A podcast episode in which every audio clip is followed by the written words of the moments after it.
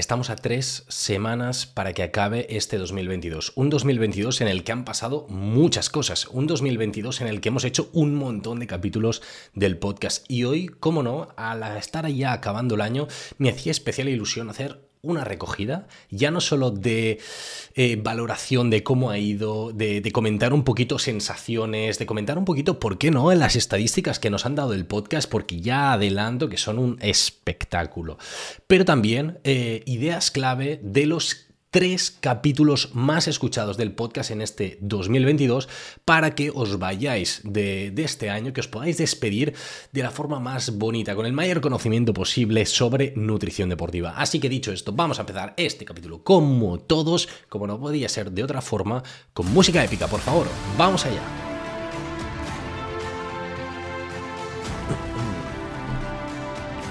¿Qué tal Nutrix? ¿Qué tal deportistas? ¿Cómo estáis todos y todas? Espero que estupendamente bien. Vamos a arrancar con un nuevo capítulo del podcast.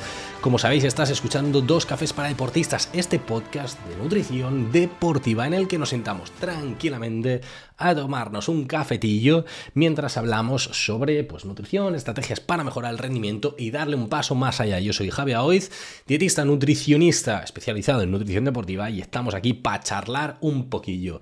Dicho esto, me gustaría agradecer a nuestros patrocinadores, Plan de una, un, bueno, un curso de formación para nutricionistas que quieren saber más sobre nutrición deportiva, pero que dicen, hey, yo la teoría, ok, está muy bien, genial, es importante tenerla en cuenta, pero yo sobre todo quiero formarme a nivel práctico, quiero aprender, quiero saber hacer las cosas.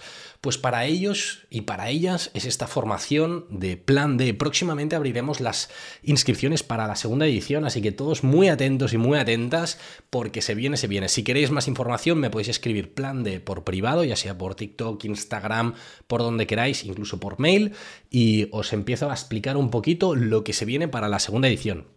Dicho esto, también queremos agradecer a nuestro colaborador, a Crown Sports Nutrition, una empresa dedicada a la nutrición del deportista, con muchos de sus productos con el sello Informet Sport. Así que una marca y unos productos brutales.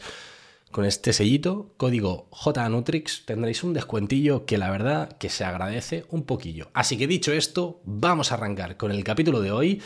Y sobre todo, vamos a empezar con las estadísticas del podcast porque aquí os tengo que dar las gracias a todos y a todas las que nos estáis acompañando ya en este podcast desde hace ya un tiempecillo, porque la verdad es que es algo espectacular. Mira, para que os hagáis una idea, esto eh, son datos eh, que solo os voy a decir de Spotify, o sea, yo os lo voy a ir enseñando si queréis también para que lo veáis, ¿vale? O sea, no me lo estoy inventando, ya lo publiqué en Instagram y en TikTok, simplemente pues comentarlo también para aquí, para la gente que, hey, simplemente escuchéis el podcast, pues que sepáis estáis en mi corazón, ¿vale? Eh, este podcast, el de Dos Cafés para Deportistas, estuvo eh, o ha estado este 2022 eh, entre el 5% de los más compartidos a nivel mundial. O sea, what the fuck, podéis ser los mejores. Eh, así que, bueno, simplemente gracias a, todos y a todas. Eh, también está eh, entre el 5% de los podcasts más seguidos de Spotify, de toda la plataforma de Spotify este 2022 en la categoría de salud, de rendimiento y demás. Y ya si queremos ir un poquito más allá, dentro de todas las categorías que hay, ¿vale? De full categorías, entre todos los podcasts, el de dos cafés para deportistas está en el top 10 de más de 3.000 personas. Está en el top 5 de más de 2.300 personas. Y está en el top 1 de más de 750 personas. O sea, ¿puedo, ¿puedo daros las gracias y daros un beso? Un beso en la frente de lo feliz que estoy.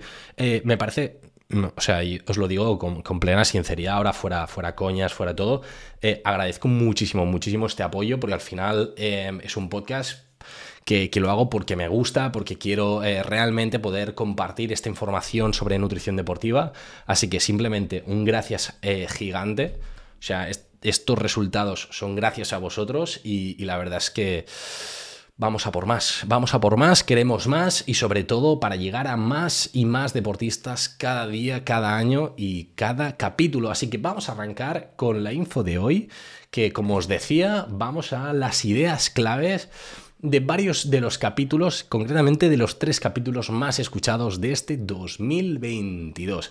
Así que vamos a arrancar y sobre todo empezamos con Así afecta el alcohol al rendimiento. Nos gusta salir y socializar. En muchos casos eso no se traduce en compartir unas cervezas, ¿no? O unas copas de vino, incluso después de un entreno o competición. Entonces, así te afecta el alcohol. Recordemos, primero deshidrata, después de dos cervezas empiezas a ir al baño, el alcohol inhibe lo que es la hormona antidiurética, hace que expulsemos el agua, más electrolitos, minerales del cuerpo, imprescindibles para múltiples funciones del cuerpo, y a más de eh, deshidratación, recordemos que tenemos menos volumen de sangre, más viscosidad de esta, ¿vale? Y lo que pasa es que el corazón de hacer más esfuerzo ¿sí? Se le envía menos oxígeno al músculo porque lo necesita el corazón para bombear y eso se traduce en un menos rendimiento, por lo tanto eh, no nos está molando. Además, cuando el músculo está deshidratado es más fácil que se rompa. Si te imaginas, ¿no? Eh, intentamos estirar una pechuga de pavo cruda, es bastante complicado romperla. Está bien hidratada. Al cocinarla, se deshidrata y si lo vuelves a intentar verás que es mucho más fácil de romper. Yo no quiero que te lesiones, por lo tanto ve con mucho cuidado, por favor, mucho cuidado, mucho cuidado con estas cosas. Así que es importante tener estas, estas cosas en cuenta. Luego ya nos podríamos ir a lo que es la absorción de glucosa. Seguro que tienes clara la, importancia de lo que es la glucosa en, en el rendimiento del deportista, ¿no? Como combustible comiendo pasta, arroz, eh, podemos cargar lo que son los depósitos de glucógeno a nivel muscular y el alcohol, pues bueno, no te ayuda en este proceso, ¿vale?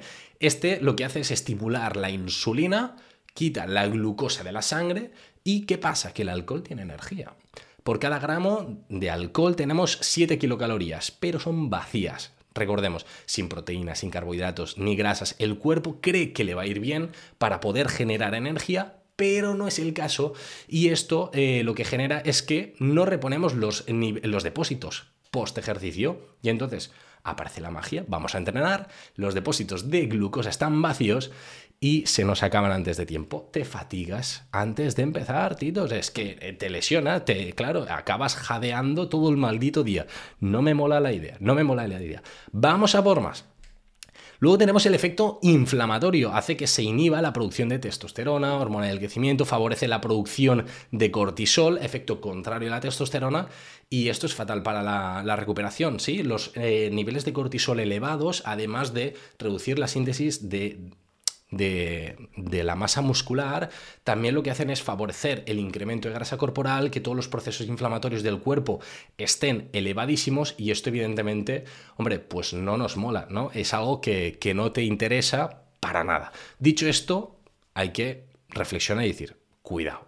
Si nos tenemos que llevar algunos puntos claves del capítulo eh, del, alcohol son, uno, recomendación segura de alcohol y saludable es absolutamente cero. Si lo consumes, sepáralo todo lo que puedas de la fase competitiva. Y tercero, cuando menos alcohol, más puedes rendir. Así que no lo olvides y vamos a por todas, a por el siguiente capítulo, que en este sentido, pues em, lo tenemos aquí ya preparadísimo y es el del timing nutricional. Os gustó bastante, así que vamos a recordar ¿Qué es esto del timing nutricional en nutrición para darle mucha caña? Primero, ¿qué es esto del timing nutricional? Pues básicamente es la periodización nutricional de alimentos y suplementos para potenciar la mejora del rendimiento deportivo.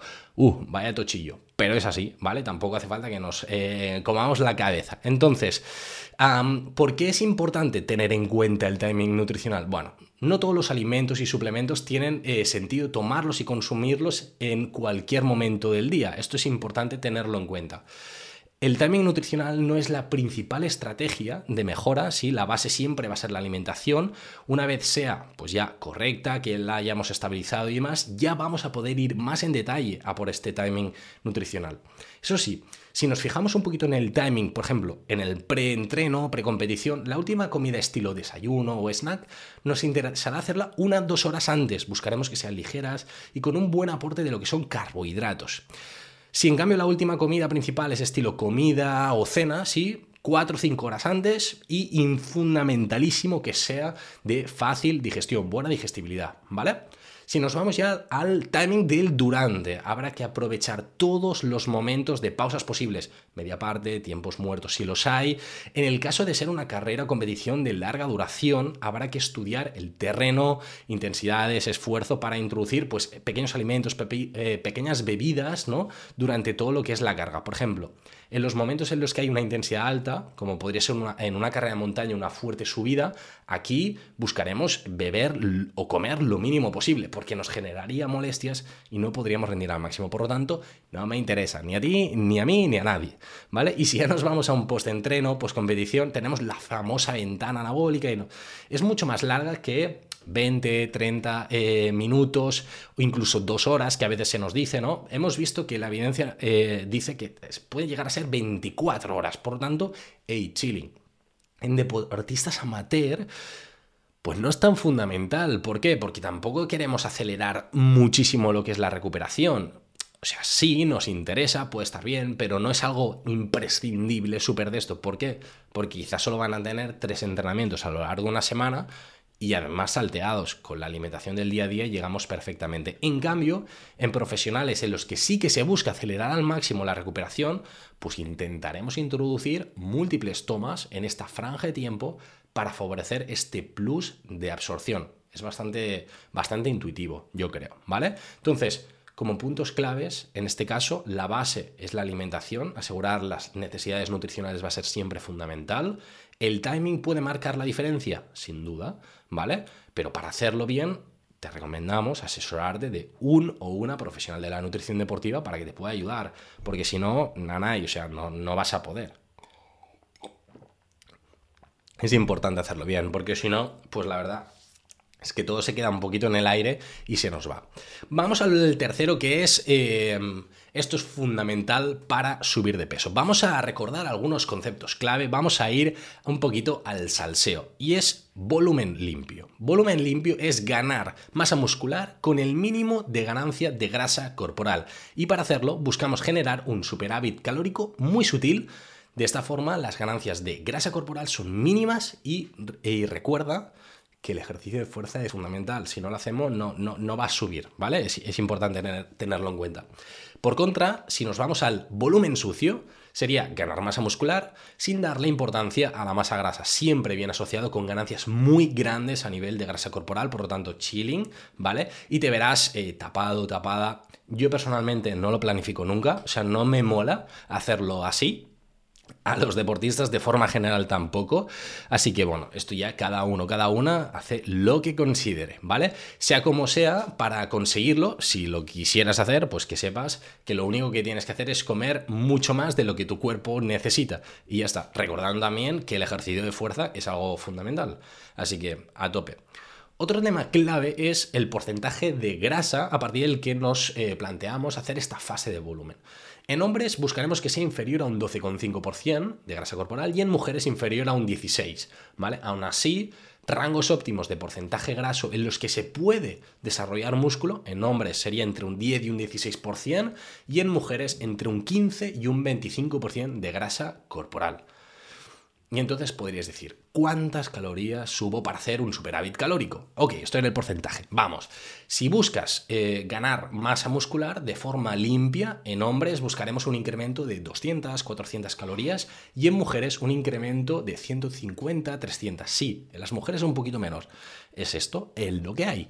Y una buena, una buena pregunta sería, ¿a mayor superávit mayores son las ganancias de masa muscular? Realmente es una muy buena pregunta, pero no, ¿vale? No necesariamente. Lo más probable es que subas más grasa corporal y tengas las mismas ganancias de masa muscular. Así que tú, eh, tú escoges, básicamente.